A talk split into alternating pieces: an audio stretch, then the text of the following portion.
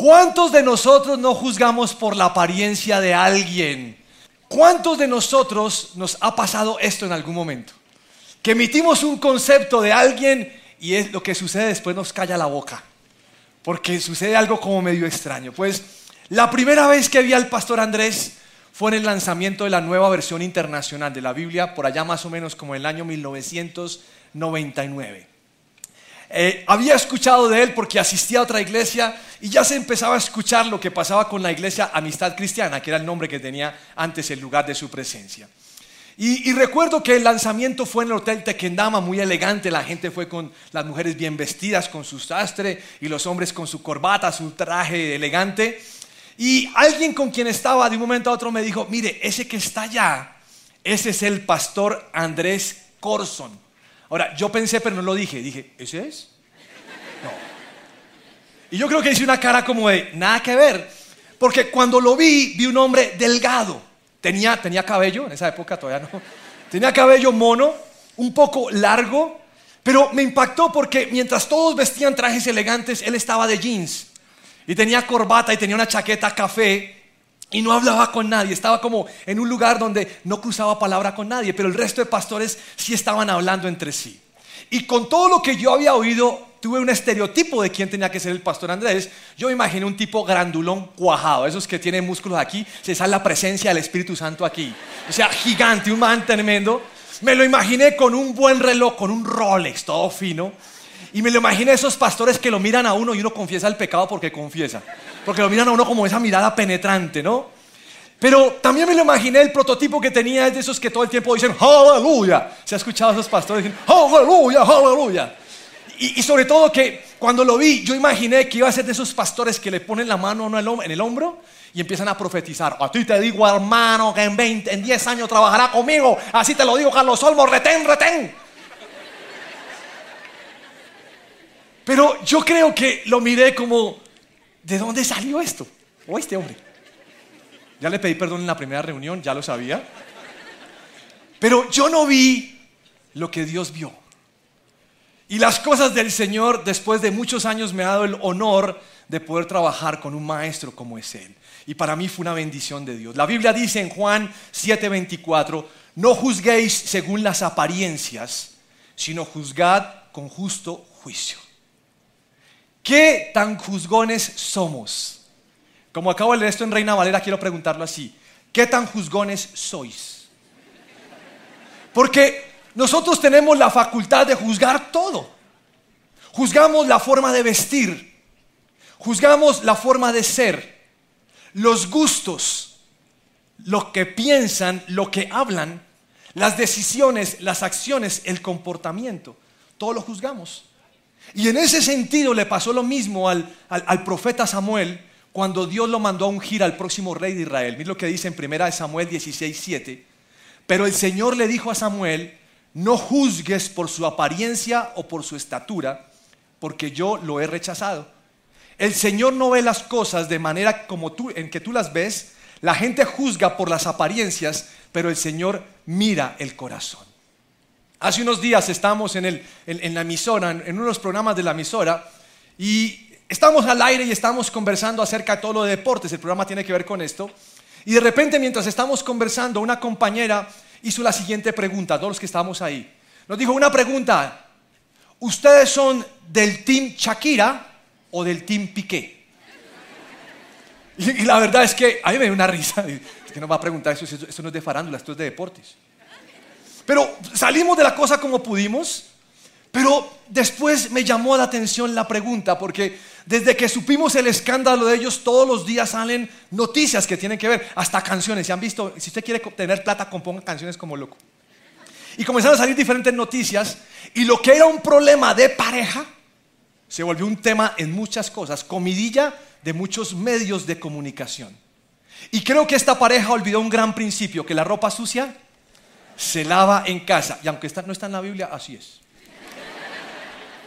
Y con la explosión mediática, pues muchos resultaron teniendo favoritos el Twingo o el Ferrari. Y tal vez sin querer queriendo, algunos terminaron siendo jueces, opinando y decidiendo quién es el responsable en la relación entre ellos. Y la verdad es que nosotros juzgamos y censuramos y criticamos sin tener los elementos suficientes para hacerlo y muchas veces no nos compete hacerlo. No tenemos por qué juzgar. A mí me llama la atención que en la Biblia encontramos una relación de Dios con seres humanos, y un Dios perfecto en la Biblia. Pero encontramos hombres que son hombres, hombres o mujeres, naturales, con defectos, con pecados, con errores. En la Biblia me doy cuenta que la inclinación de muchos del hombre es hacia el pecado. Y la Biblia habla acerca de sus equivocaciones y sus fallas. Pero cada vez que esto sucede, yo veo la misericordia de Dios en acción. Y usted quiere estudiarlo, estudie por ejemplo Jonás. Vea la misericordia de Dios. La Biblia dice, por lo cual eres inexcusable, tú que juzgas, pues en lo que juzgas a otro te condenas a ti mismo, porque tú que juzgas haces lo mismo. Y es que es muy fácil criticar a los demás sin verme a mí mismo. Es muy fácil emitir conceptos de por qué te teñiste el cabello así y no revisar por qué cuando yo lo hago, qué estoy haciendo. O por qué tú comes eso cuando yo no me estoy dando cuenta que estoy comiendo lo mismo. Juan 8.3 es la historia interesantísima de la mujer adúltera. Dice lo siguiente, mientras hablaba, los maestros de la ley religiosa y los fariseos le llevaron a una mujer que había sido sorprendida en el acto de adulterio. La pusieron en medio de la multitud. Maestro, le dijeron a Jesús, esta mujer fue sorprendida en el acto de adulterio. La ley de Moisés manda apedrearla. ¿Tú qué dices?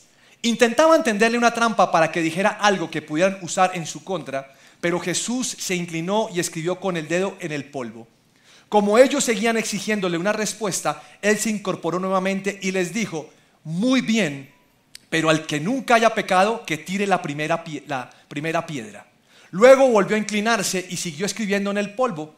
Al oír eso, los acusadores se fueron retirando uno tras otro, comenzando por los de más edad hasta que quedaron solo Jesús y la mujer en medio de la multitud.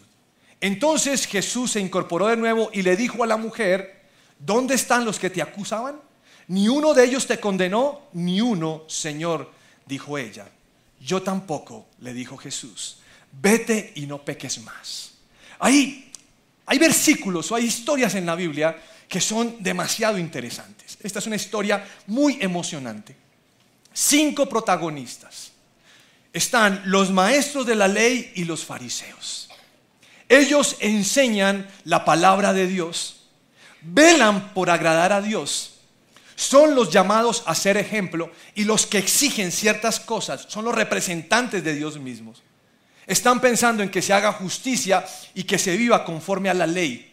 Son los que se esfuerzan y tal vez pensarían que si Jesús no responde como tiene que responder, ahí, no, tiene una escapatoria.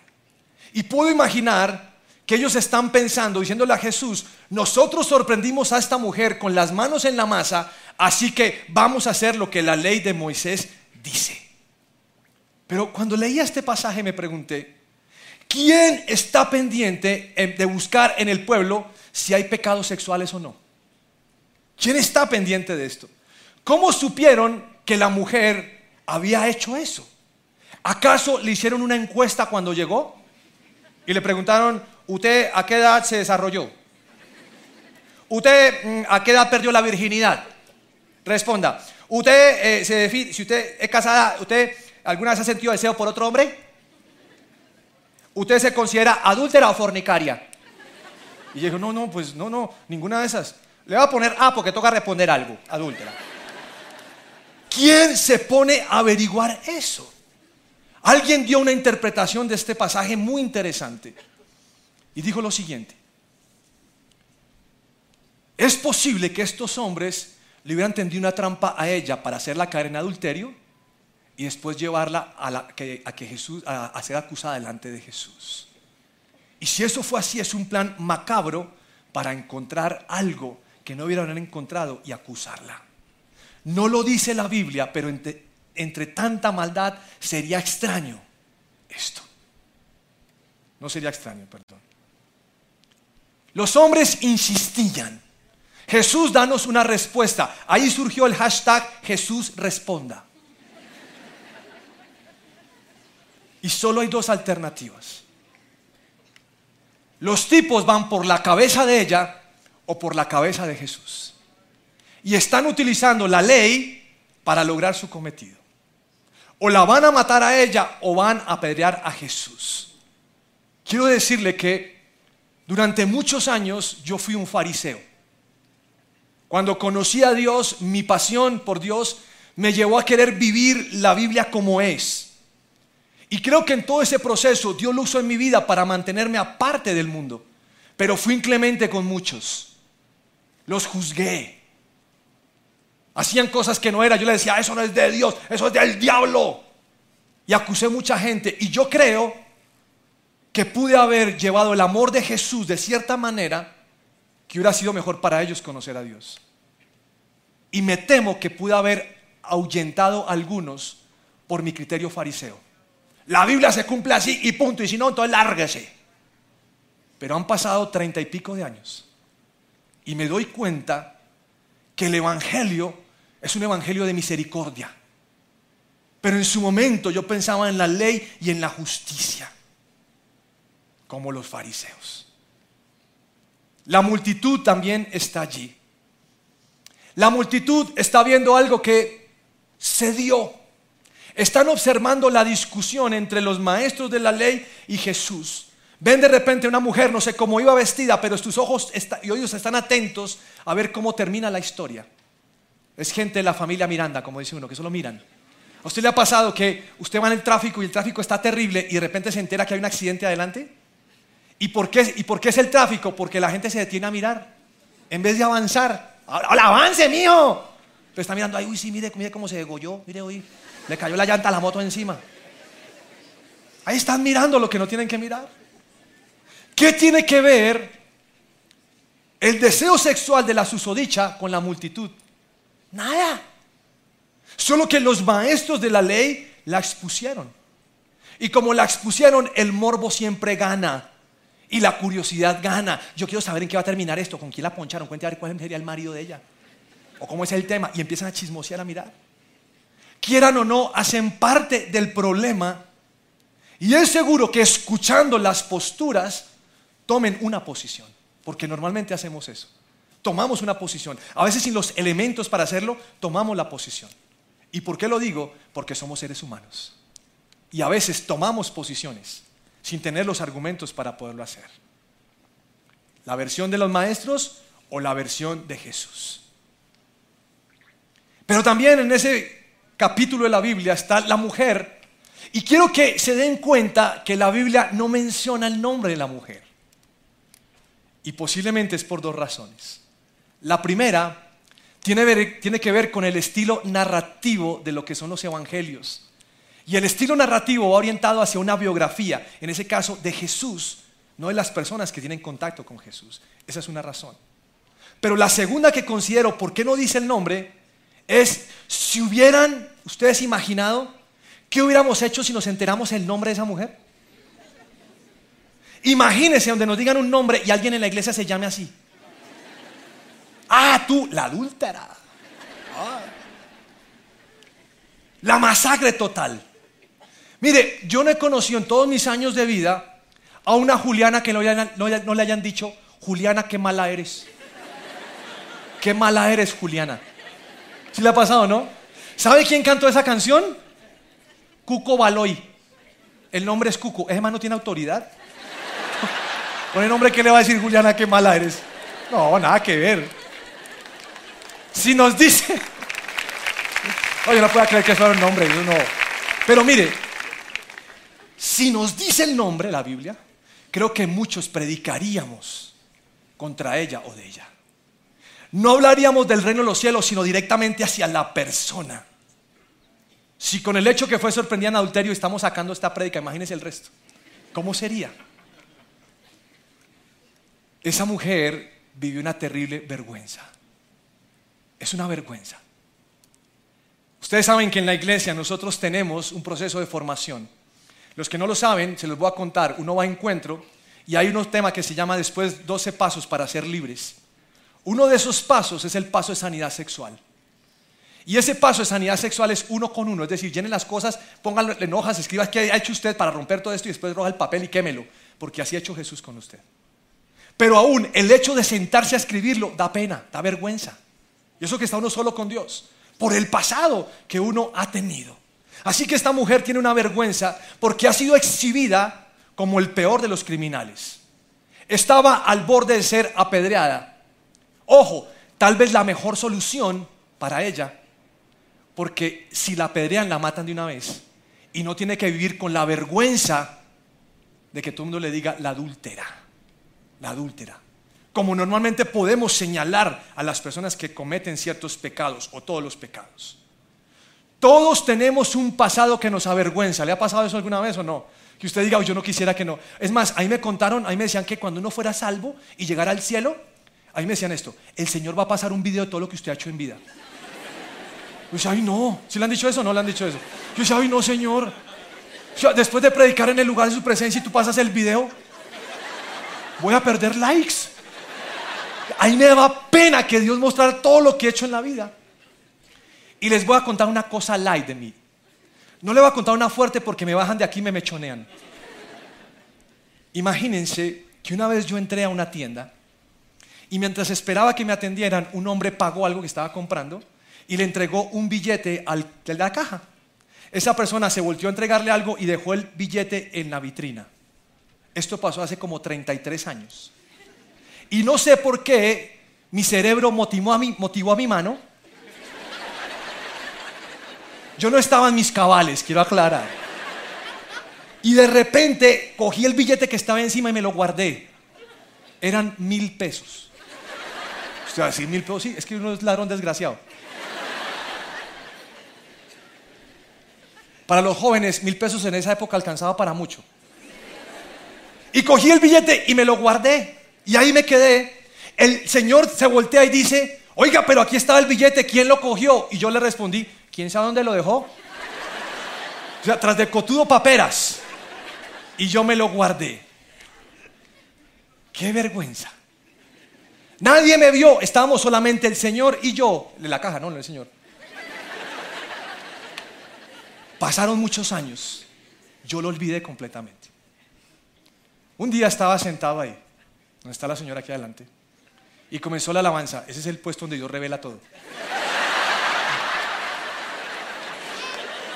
En medio de la alabanza y la adoración, y yo tengo una imagen en mi cabeza de que estoy en la vitrina y me cojo la plata y me la meto al bolsillo.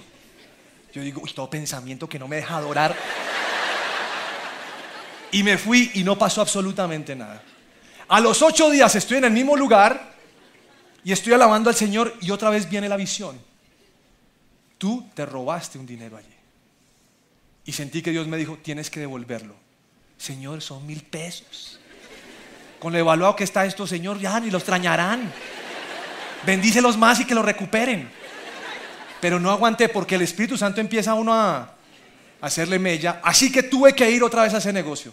La charcutería, no le digo el nombre. Y cuando llegué a ese lugar, está llena la charcutería de gente. Y le digo, Señor, delante de todo el mundo no lo voy a hacer. Tampoco. no, no. Yo, yo soy obediente, pero solo, a solas. Y me tocó esperar a que todo el mundo saliera. Y llegué, pero ya el dueño no estaba. Y yo, entonces, ¿para qué me manda si ya no está este tipo? Pero estaba la señora y yo le dije, señora, usted no va a entender lo que yo voy a hacer. Mire, es que yo estaba en la iglesia adorando. Y le dije, bueno, en fin, yo le vengo a devolver esto, mire, vengo a pedirle perdón. Yo me robé hace 20, años, me robé aquí mil pesos, no sé qué. Entonces, señora, perdone, a me sudan las manos, ¿no? Y la señora empieza a reírse. ¿Será la hija del dueño? Y me dice, tranquilo, no se preocupe, yo sé qué es eso porque yo soy cristiana. Le dije, ay, Señor, gracias, Padre, ten piedad. Eso se llama restituir, pero lo que le estoy diciendo es que nadie pensaría que yo me robé esos mil pesos. Dos, tres semanas después fui a devolver tres libros que me, dos libros que me había robado en el colegio. Ahí donde ven, no, tengo cara, pero soy un choro. Qué pena con el Señor Jesús. Ahora, Jesús me dio de su gracia. ¿Y saben qué hizo? me perdonó. Pero el más difícil de aceptar el perdón era yo mismo. Porque si uno es contradictor, muchas veces es de uno mismo. Y Dios por eso nos invita a perdonarnos. La Biblia dice, vuestros pecados os han sido perdonados por su nombre. Usted ya ha sido perdonado de lo que usted haya hecho. De un aplauso fuerte al Señor.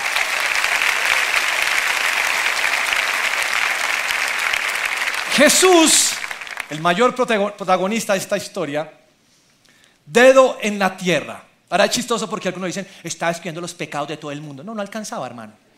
¿Y eh, eh, que está escribiendo Dios es amor tampoco. No sabemos qué escribió. Está limpiando el polvo. Una, encontró algo y se distrajo. Un gusanito. Le está dando cosquillas. No sé. Pero tuvo más atención el polvo que la acusación que le estaban haciendo. Pero los tipos insistían porque querían una postura oficial, porque hay gente que le encanta volver su pasado y hurgarle su pasado. Esto lo veo en los matrimonios. Hay peleas que están peleando por cosas de hace 20 años. Como dicen los jóvenes, supéranlo. Sí, supérenlo. O sea, ya, se vayan de Dios y ya, ya no más, ya deje tranquilo. Y siga adelante. Y Jesús respondió como normalmente responde Dios cuando culpamos a alguien o lo juzgamos. El que esté libre de pecado, la primera piedra. Supongo que alguien levantó la mano y dijo, perdón Señor, ¿pecado incluye mentir? Porque es que estamos hablando de adulterio, ¿no? Señor, eh, eh, o, desobedecer a los padres es pecado? ¿Hablar más de los suegros? ¿Amor al dinero? Primero que Jesús lo miró y dijo, hazte al lado de la exadultera. ya la había perdonado. Mire, la respuesta de Jesús no es solo el pecado sexual, es todo el pecado.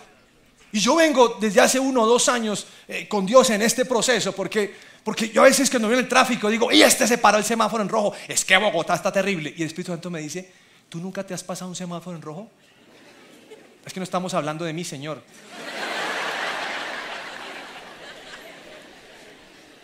Y en ese punto me tiene.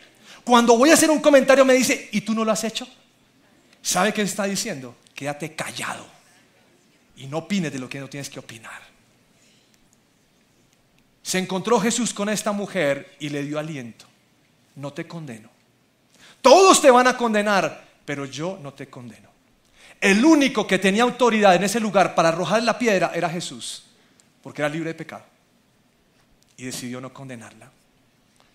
Y retó a los demás a mirarse y abandonar el juicio. ¿Cómo terminó esta historia? Se retiraron los maestros de la ley uno a uno. Primero los ancianos, los más sabios, los que tal vez habían memorizado más. Y Jesús les enseñó un juicio diferente, una lección de amor, de perdón y restauración. Eso hizo Jesús. La multitud pudo entender el corazón de Dios, pero creo que fue el mejor momento para esta mujer, donde encontró su verdadero amor el de un hombre que no la miraría como un objeto sexual, sino la miraría como su hija. Eso hizo Jesús, la amó, lavó su vergüenza. Y Jesús marcó un nuevo sendero. Para él, sus discípulos y todos nosotros, un nuevo camino. Mateo capítulo 7, versículo 1. No juzguen a los demás y no serán juzgados, pues serán tratados de la misma forma en que traten a los demás. El criterio que usen para juzgar a otros es el criterio con el que se les juzgará a ustedes. ¿Sabían ustedes que muchos de los fariseos y maestros de la ley persiguieron a Jesús para juzgarlo? Todo lo que Jesús hacía era un problema. Todo, todo el tiempo. Si usted le echa un vistazo a los primeros tres capítulos del libro de Marcos, va a encontrar que están encima de Jesús. Jesús come con los cobradores de impuestos, lo invitaron a una cena Allí están cobrados de impuestos y ellos definen, eh, eh, definen como gente pecadora. Y le preguntan, ¿por qué comes con semejante escoria? Tremendo. ¿Por qué tus discípulos no ayunan como los fariseos? ¿Por qué arrancan espigas el día sábado si es el día de descanso y violan la ley? La Biblia dice que lo vigilaban de cerca cada uno de sus movimientos. ¿Cómo así que tú perdonas pecados? ¿Qué te crees? Eso es una blasfemia. El único que puede perdonar pecados es Dios. No se dieron cuenta que era Dios. Pero les tengo la máxima. Yo creo que la máxima de los juicios a Jesús es esta. Marcos capítulo 3, 22.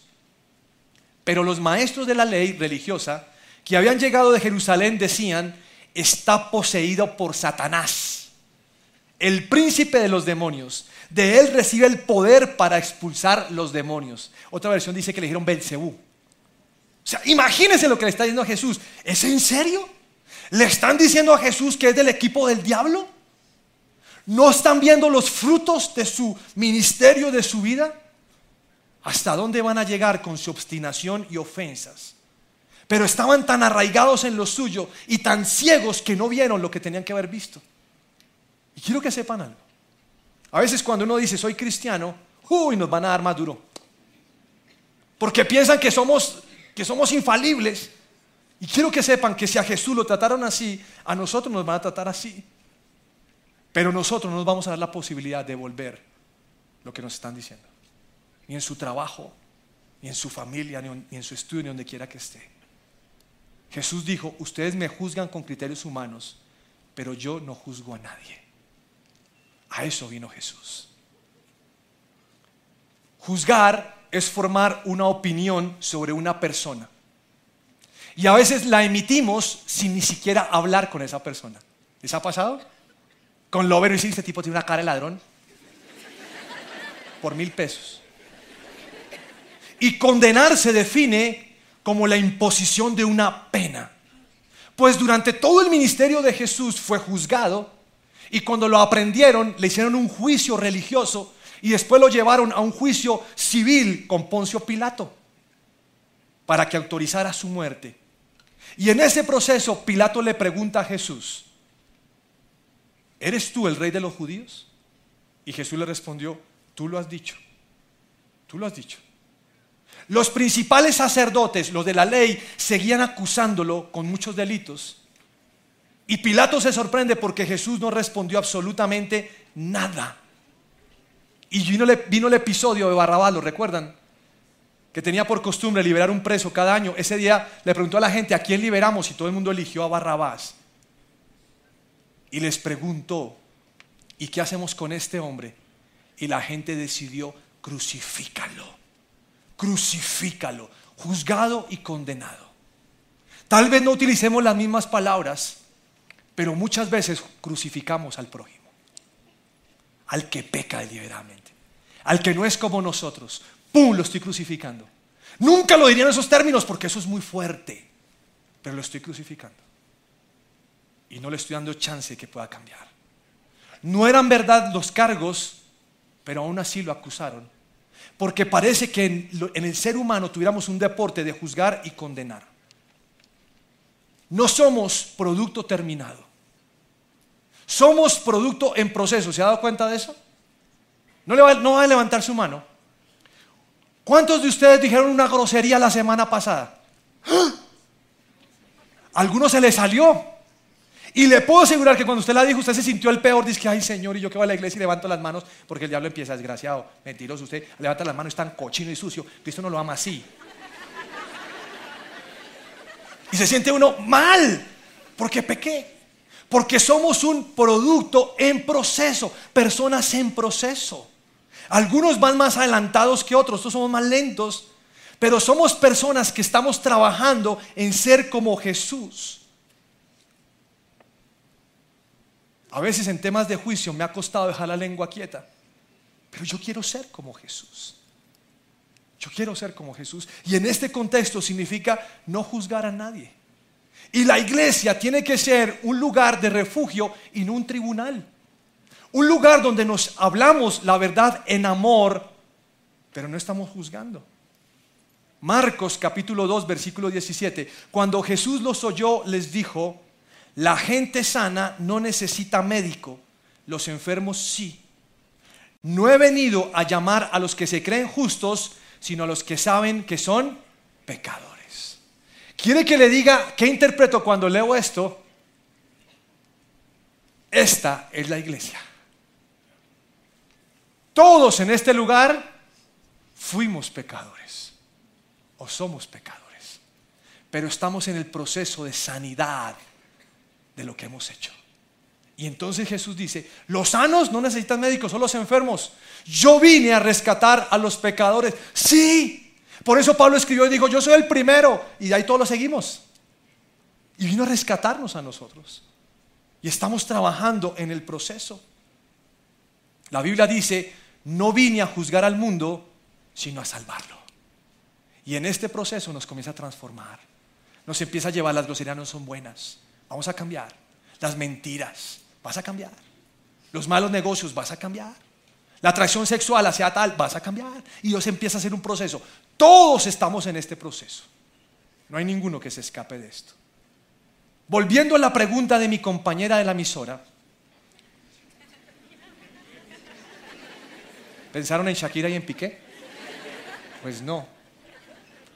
¿Somos del team que hunde o que levanta? ¿Somos del team de la justicia o de la misericordia? ¿Somos del team que odia o del team que ama? ¿Somos del team que acusa o que perdona? ¿Somos del team que exhibe o el team que intercede? ¿Somos del team que insulta o que bendice? ¿Somos del team del diablo o del team de Jesús? Marcos capítulo 12, versículo 30. El que no está conmigo, a mí se opone, y el que no trabaja conmigo, en realidad trabaja en mi contra. No hay un término en la mitad. O somos o no somos. Y esto opera para todo el matrimonio. Vamos a ser el que le saca los errores al esposo o a la esposa todo el tiempo o el que va a seguir intercediendo. Pero es que llevo años seguir intercediendo. ¿Qué vas a hacer? ¿Vas a restregar los errores de todo el mundo o los vas a pasar por alto? Alguien una vez me dijo que uno de los grandes secretos en el matrimonio es pasar por alto. Y yo escuché y dije, pasar por alto y con esta buena memoria, ¿cómo le ocurre? Pero después entendí lo que es. Y es que a pesar de que el esposo o la esposa haga lo que no me gusta, lo voy a pasar por alto para que funcione. Y alguno va a decir, pero es que siempre yo paso por alto. No importa. Estás trayendo la presencia del team de Jesús a tu vida. De eso se trata. La idea es que vivamos como Jesús vivió. En esto conocerán que son mis discípulos, en que se amarán unos a otros. Y el mundo tiene que sentir ese amor de Jesús en nosotros. Póngase de pie, por favor.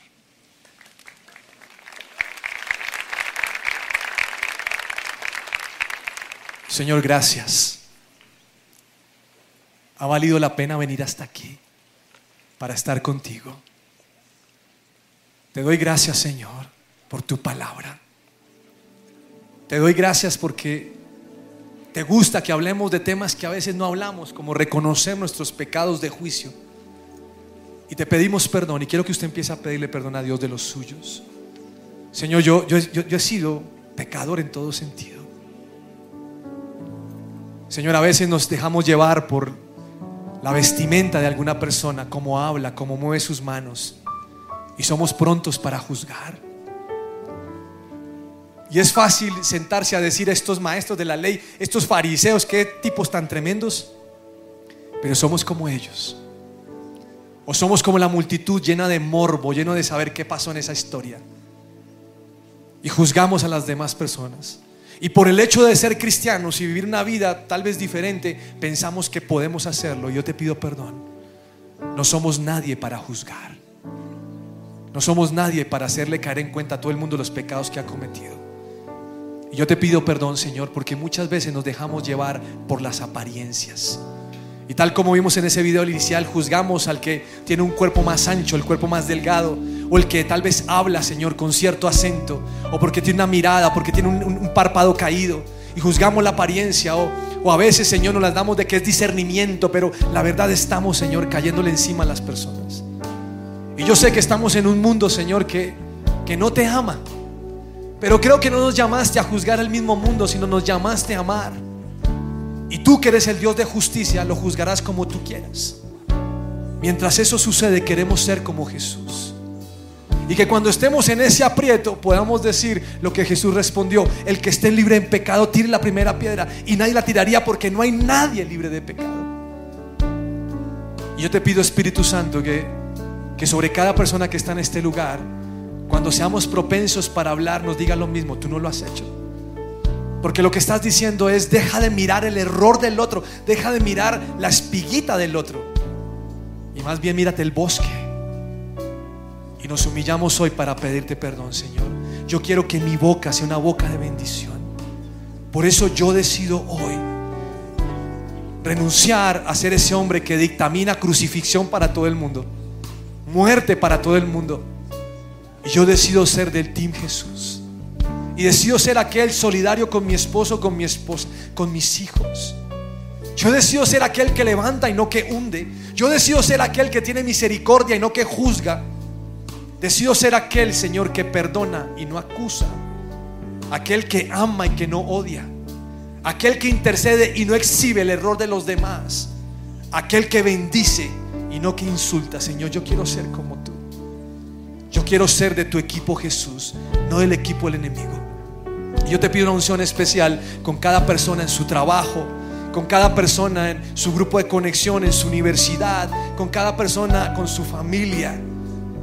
Que podamos ser aquellos que se hacen los de la vista gorda, Señor, para no juzgar. Y si hay alguien que toma decisiones o tiene gustos diferentes a los míos, Señor, ¿qué le voy a hacer? Yo no soy perfecto, Señor, pero tú sí. Por eso oramos hoy y cantamos hoy, Señor, que queremos ser como tú. De gloria,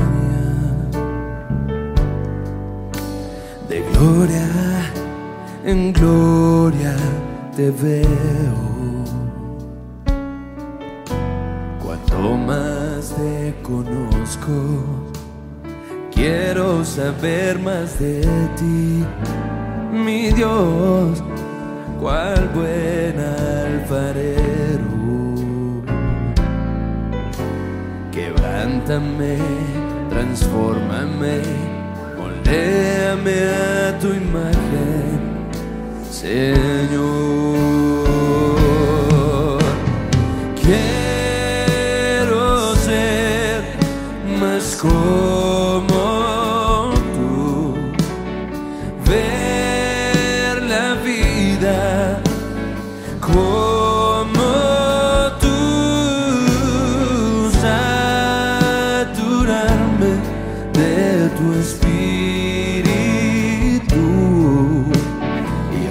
Reflejar